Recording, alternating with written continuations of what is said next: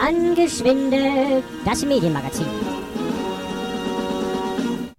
Ja, ein riesiger Skandal rauscht durch den Blätterwald, die Medienlandschaft und ihr habt vielleicht schon davon gehört. Wie heißt der? Klaas Relotius. Ah, ich habe dich wieder an falsch.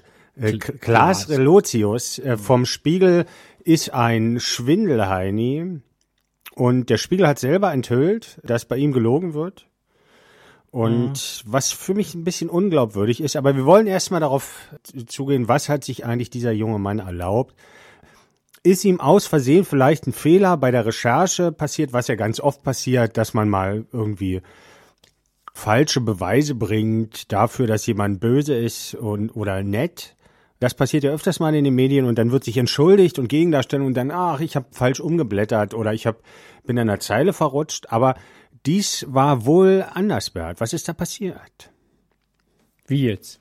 Ach so. Naja, was ist genau der Fall? Warum hat der, was, was hat der Relotius gemacht? Ja, die hat sich so nicht nur ein bisschen Unwahrheiten erzählt, sondern hat ganz ganze Geschichten ausgedacht. Ganze Geschichten ausgedacht. Um, um den Erdball, die gar nicht stimmen. Wie so ein Schriftsteller hat, eigentlich, ja, ne? Wie Stephen dann, King eigentlich, so ein bisschen, so Gruselgeschichten. Manche waren gruselig, manche waren mehr Abenteuergeschichten, ja. Karl May. So, weil auch viele in, in, arabischen Ländern, und Karl May hat ja auch in arabischen ja. Ländern, und er hat das aber so als Reportagen geschrieben, und die waren so gut geschrieben, dass er da auch Preise dafür gekriegt hat. Und auch 2018 war der nominiert gewesen für eine Geschichte über einen syrischen Jungen, die er irgendwie gemacht hat. Mhm. Und da der Deutsche Reporterpreis 2018, genau. Und den hat er gekriegt oder nominiert bloß? Nee, wollte ich es gar nicht. Also eins von beiden. Ja, auf jeden Fall war es da dann schon alles so ein bisschen ich habe jetzt gehört, er hat mehrere Preise zurückgegeben. Also er hat auf jeden Fall Preise gekriegt auch. Ach, da muss er die Wand schon, das Regal schon leer räumen. Ja, hat er Hause. zurück. Da steht es, ist ein trauriges ja. Regal bei ihm zu Hause an der Vitrine, eine leere Vitrine. Ja. So, wo jetzt keiner mehr weiß, warum die da steht. Aber kannst ja mit einem 3D-Drucker heutzutage kannst du alles nachdrucken. Aus Pflaster, ne? Ja. ja. Das habe ich, da habe ich auch schon mal gesehen, ja. Ein ähm, Bekannter von mir hat einen zu Weihnachten gekriegt. Ein 3D-Drucker? Ja.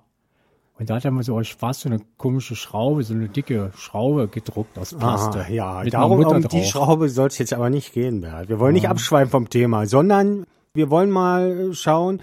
Das Interessante an der ganzen Sache ist, also wir wollen mal so Beispiele bringen. Zum Beispiel, vielleicht könnt ihr euch daran erinnern, irgendein Flüchtling in Deutschland soll 1000 Euro gefunden haben und die abgegeben haben.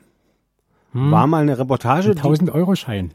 Ich weiß es nicht, aber irgendwie, das war mal in der Zeitung und das soll wohl ganz erstunken und erlogen sein. Also, dass das nicht, also es war nicht so, dass irgendjemand anders 1000 Euro gefunden hat und zurückgegeben hat und es hat auch nicht ein Flüchtling 100 Euro gefunden und hat zurückgegeben, mhm. sondern also es, niemand hat irgendwas gefunden und zurückgegeben. Aha. Also es ist völlig mhm. an den Haaren herbeigezogen und ausgedacht. Also er hat auch nicht nur übertrieben, dass jemand 10 Euro zurückgegeben hat, ja, genau. sondern er hat es völlig, aha.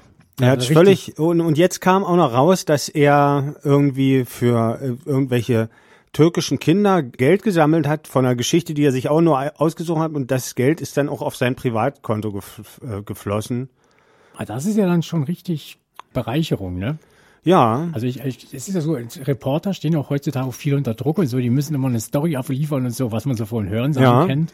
Da ist man schon sehr in Versuchung, so irgendwelche Szenen zu türken oder Bilder oder, ja. oder so Geschichten so ein bisschen aufregender zu machen.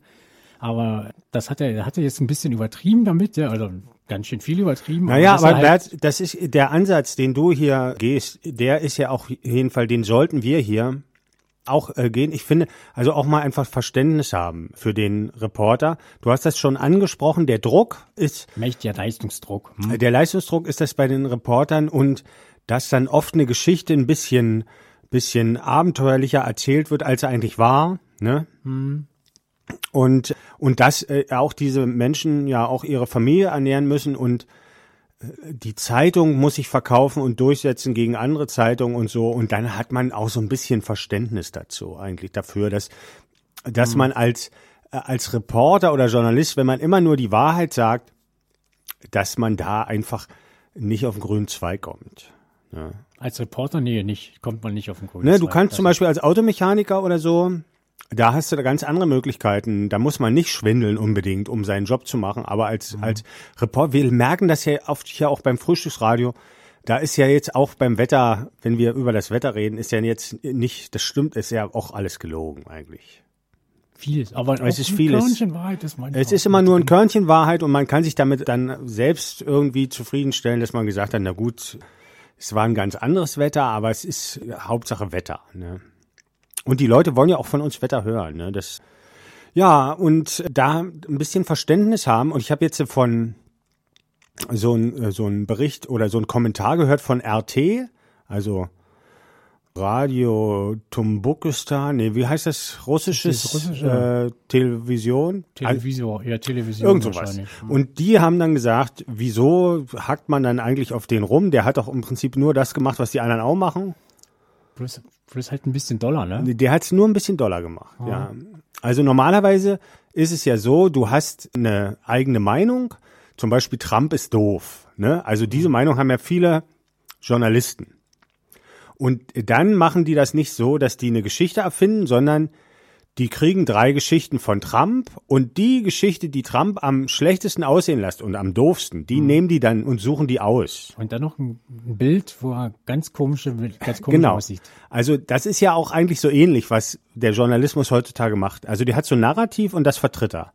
Mhm. Und der der Dings hier, Relotius, der war einfach ein bisschen kreativer als die anderen. Der hat sich vielleicht gedacht, es wird bestimmt irgendein Flüchtling mal was gefunden haben und, und konnte es nicht gebrauchen. Zum Beispiel Flasche Schnaps oder so. Als Moslem trinkst du ja auch kein Alkohol ja. und dann gibt man Außerdem das zurück. War die leer. Ja, und, und da wird er sich gedacht haben, naja, sowas passiert doch jeden Tag. Dann kann ich ja auch mal die Geschichte erzählen. Und jetzt bloß, weil ich jetzt den Originaltypen nicht finde, dem das passiert ist, kann man mhm. das ja trotzdem mal aufnehmen. Mhm. Ja. Aber die Wahrscheinlichkeit, nach dem Wahrscheinlichkeitsprinzip. Ja, irgendwann wird schon mal einer 1000 Euro finden. Ne? Ja. Auch wenn es keine 1000 Euro Scheine gibt. Auch dann, ja. Das hätte mich auch mal interessiert, äh, wie das, also, also ein Portemonnaie mit 1000 Euro finden, mhm. kann ich mir vorstellen, aber 1000 Euro finden kann ich mir nicht vorstellen. Nee, weil auch 500 Euro Scheine sehr selten sind. Äh, ja, es müssten ja zwei sein, die so ein bisschen zusammengeklebt sind, zwei 500 Euro Scheine. Ja, dann das ist Also ein 20-Euro-Schein zu finden, das ist mir selber sogar schon mal passiert. Da, mhm. Das kann ich nachvollziehen. Aber 1000 Euro, da denkt man schon so, na, ob das stimmt. Da müssen wir nochmal die Geschichte recherchieren, die er da erzählt hat. Ja, und, und Bert, es ist ja auch, das Interessante ist ja, dass der das so lange machen konnte und nicht aufgeflogen ist. Wie, wie können wir uns das erklären? Ja, das ist, das frage ich mich auch. Aber ich weiß, ich glaube, dass heutzutage haben auch viele Angst, die, die Presse als, als Lügenpresse oder so, also oder überhaupt die, den Wahrheitsgehalt von der, von so einer Presse oder, oder von, von der Tagesschau zu kritisieren, weil man ja dann sofort eigentlich in diese Richtung der Lügenpresse Rufer so gesteckt wird und dann rechts ist auch. Ach so. Hm. Also wer die Medien no. kritisiert, ist rechts, ist ja heute irgendwie so auch so narrativ. Ja, und wahrscheinlich auch, weil seine Geschichten so, so mundgericht gepasst haben. Also das, was so erwartet wird. Ja, und dass viele so. gesagt haben, ja, genau, das ist doch das und so. Mhm. Halt diese, über, über diese syrischen Kinder, die so durch die Straße laufen und dabei noch ein Lied singen und, und das von Hunger und Elend handelt und so. Das ist, ah, haben die das? Ich weiß nicht, ich habe Ja, das hat er so irgendwie mal geschrieben. Und die Frage ist, ob es so ein syrisches Lied überhaupt gibt. Ja. Aber naja. das sind halt so Geschichten so aus dem, weil, weil gerade der Bürgerkrieg in Syrien ist ja auch in den Medien präsent und da passen so eine Geschichte natürlich gut rein. Ja, das passt dann einfach gut. Also wie ja. so Geschichten vom Weihnachtsmann äh, in die Weihnachtszeit gut reinpassen. Ja. ja. Oder vom, vom Mädchen mit, das vom Geschäftsstand mit Schwefelhölzer verkaufen wollte. Ja in Syrien. Und äh, da das, kam einer und hat den 1000 Euro Schein. Das Märchen habe ich auch bis heute nicht verstanden, muss ich dir ganz ehrlich sagen. Da müssen wir hm. auch noch mal unseren investigativen Finger in die Wunde legen. Ah ja, da immer das, aber erstmal hier zu unserem Medienmagazin angeschwindelt. Also wenn wir heute von der Lügenpresse reden, dann oder jemand sagt Lügenpresse, dann und der beruft sich auf den Fall, dann kann man jetzt nichts sagen eigentlich. Nee, das ist dann jetzt man kann jetzt dem eine Generalisierung vorwerfen, dass jetzt nicht alles gelogen ist und so, aber so ein, also es gibt schon einen Präzedenzfall jetzt, ne? Ich weiß gar nicht, wurde jetzt aus der Reporterinnung rausgeworfen unter Schimpf und Schande unehrenhaft entlassen? Äh, ich weiß es gar nicht. Ich weiß gar nicht, wie es ihm überhaupt geht jetzt. Also er ist wohl nicht mehr. Er, ich muss ja auch sagen, sagen, Bert, ich bin mir gar nicht so sicher. Ich glaube die ganze Geschichte auch jetzt nicht mehr.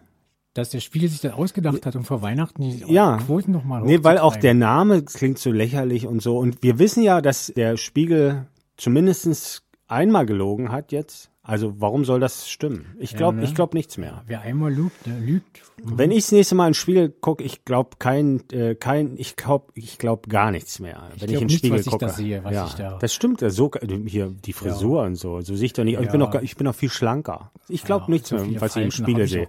Nee, ne? Nee. Ich auch nicht. Der Spiegel. Ja, das ist der Beweis. Ja, das ist der Beweis, meine Damen und Herren. Denken Sie mal selber drüber nach. Frühstücksradio und Internet www.fischbild.de